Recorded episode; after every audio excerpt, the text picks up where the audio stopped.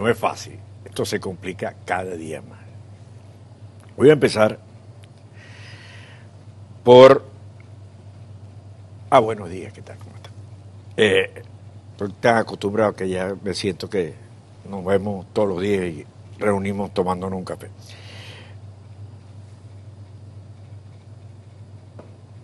Oye, lo que dijo el jefe de salud de los Estados Unidos sobre la pandemia. ¿Tú tienes el Twitter ahí por casualidad?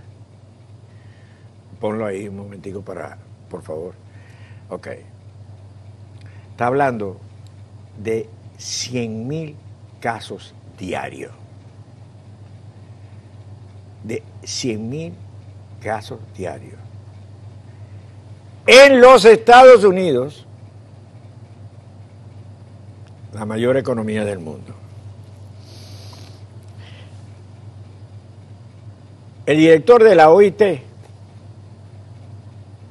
la Organización Internacional, no, no el de la OIT, no sé si es el de la OIT o el de la Organización Mundial, Mundial de la Salud.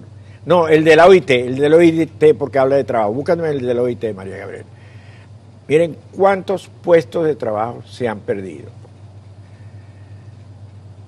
400 millones de trabajo en el primer semestre del 2020. Señores, estamos en una depresión económica de marca mayor. ¿Qué ocurre cuando hay una depresión?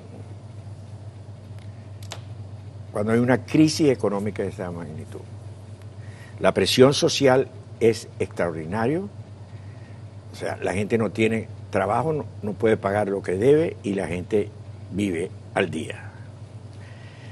Las ofertas de trabajo disminuyen, las condiciones de vida empeoran y si eso normalmente ocurre cuando hay una crisis que tiene estas manifestaciones, imagínense si el origen de la crisis es una pandemia para la cual no se tiene todavía una vacuna y un ensayo de vacuna que estaban hablando costaba dos mil dólares. Vamos a ver quién puede estar pagando dos mil dólares por una vacuna. ¿No? Entonces, ¿qué tenemos? Un panorama tremendamente complicado desde el punto de vista de salud, desde el punto de vista de trabajo, desde el punto de vista de economía. Y con grandes tensiones, porque las tensiones siguen. Tensiones que aprovechen en un momento determinado China para acabar de apretar contra la resistencia que hay en Hong Kong. ¿Y quién se va a preocupar hoy en día de Hong Kong con todos los problemas que hay? Y usted me dirá, bueno, ¿y a qué viene todo esto? Bueno, esto viene y está relacionado con la coyuntura de Venezuela.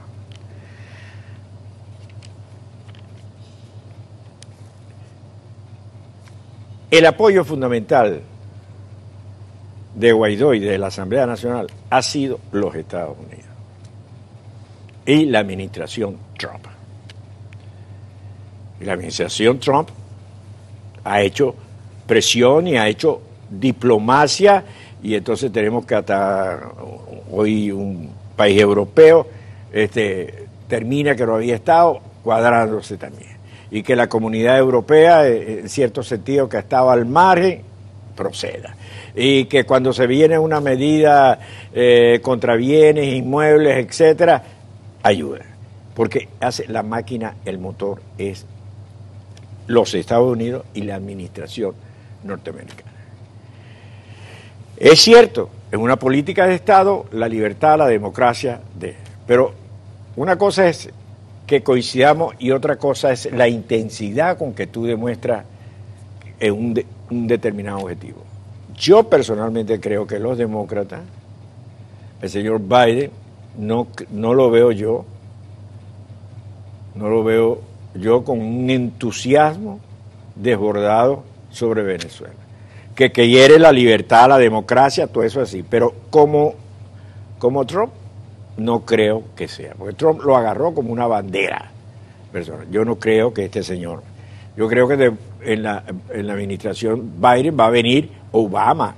Y Obama va a querer reivindicar su política exterior. Y no nos olvidemos que el señor Obama dijo, y, bueno, tiene un punto, yo no estoy diciendo, pero Él terminó bailando tango en La Habana, Cuba.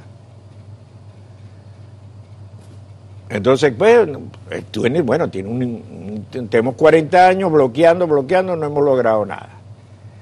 Bueno, ahora vamos a cambiar. Bueno, lo que se le olvida al señor Obama es que durante el señor Chávez vivió y durante la economía de Venezuela y el petróleo lo permitía, los cubanos pudieron vivir como consecuencia de, de la ayuda venezolana. Ok, ¿por qué digo esto? Porque hay otro planteamiento que tenemos que analizar. En Venezuela hay gente que dice, no vamos a participar en elecciones y no estamos de acuerdo con elecciones. Estas elecciones, ya sabemos todas las razones constitucionales, hoy lo vamos a repasar con un constitucionalista para que explique por qué estas leyes son al margen Pero hay otros que te dicen lo siguiente, en una especie de realismo político, viejo, yo tengo que sobrevivir. Estos señores han aumentado la cantidad de diputados lo vamos a hablar más a fondo. O sea, hay diputados para todo el mundo. De todo, entonces podrán sobrevivir políticamente teniendo un estatus determinado en, en, Venezuela. Que no van a ver, sí van a ver, y van a haber suficientes políticos que van a estar en eso. Y vendrán y darán su argumento, y darán darán sus razones el por qué están ocupando. Entonces vamos a tener el panorama tal como tenemos planteado ahorita. Una elección en los Estados Unidos que no sabemos quién gane. Y quien gane va a ser determinante para el futuro de Venezuela. Número dos, una situación económica cada vez más crítica y cada vez más difícil. Tres, un país totalmente destrozado como es el caso de Venezuela. Número cuatro, una pandemia que todavía no tiene los equipos ni ha podido hacer al respecto nada. Quinto, un continente latinoamericano viéndose el centro, viéndose su ombligo cada país. Ese es el marco que se ve. Son momentos de cambio, son momentos de pensar serenamente, son momentos de analizar. En lo que queda de aquí hasta fin de año, si sigo aquí, me voy a dedicar al análisis día a día. La situación que hoy estamos hablando, hoy miércoles, el viernes puede ser diferente. La semana que viene, distinta. ¿Qué les quiero decir?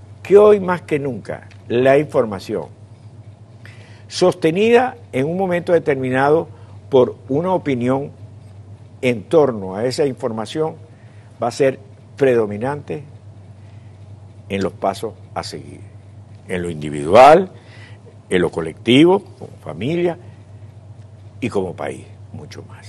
Nadie sabe qué va a ocurrir de aquí a dos meses y mucho menos qué va a pasar el año que viene.